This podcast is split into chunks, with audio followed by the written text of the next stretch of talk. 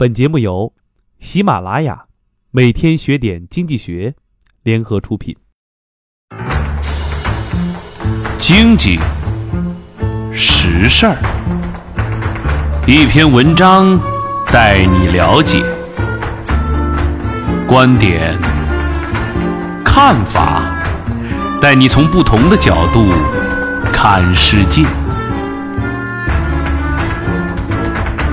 每天学点经济学，带你从经济的角度了解世界。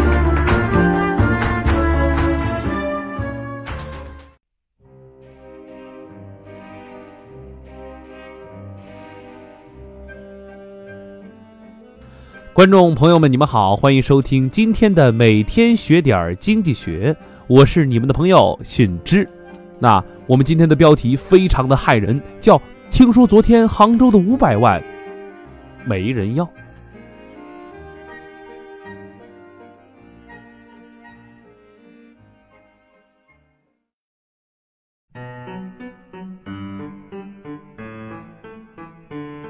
昨天杭州市下着细雨，万豪某会场堆着一堆现金，不知是哪个土豪拿来的，也不知是要发红包还是抽大奖。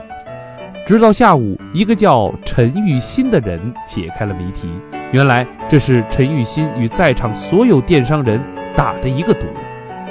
陈玉新说：“各位，门外的五百万是我放的，之前演讲的任意一位嘉宾，我给你打个赌。”你们的产品给我九个月内超过你们自己的营销额，我输了钱给你，我赢了，您的包装产品上印上我的样子，并且在演讲的最后，陈 Sir 高调宣称我为微商代言，还说我在下个时代等你们。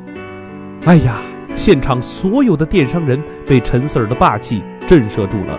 亦或许多大家英雄所见略同，认可了微商代言人陈玉新。反正这五百万赌局一直到大会结束都没有人来接，怎么样？是不是不禁感叹有钱牛掰任性呢？那我们就不得不关注这一个新的名词——微商了。那什么是微商呢？微商是指在移动端上进行商品售卖的小商家。他们主要是以微信平台做销售推广，微商货源主要分三种：代购、代理、自己进货。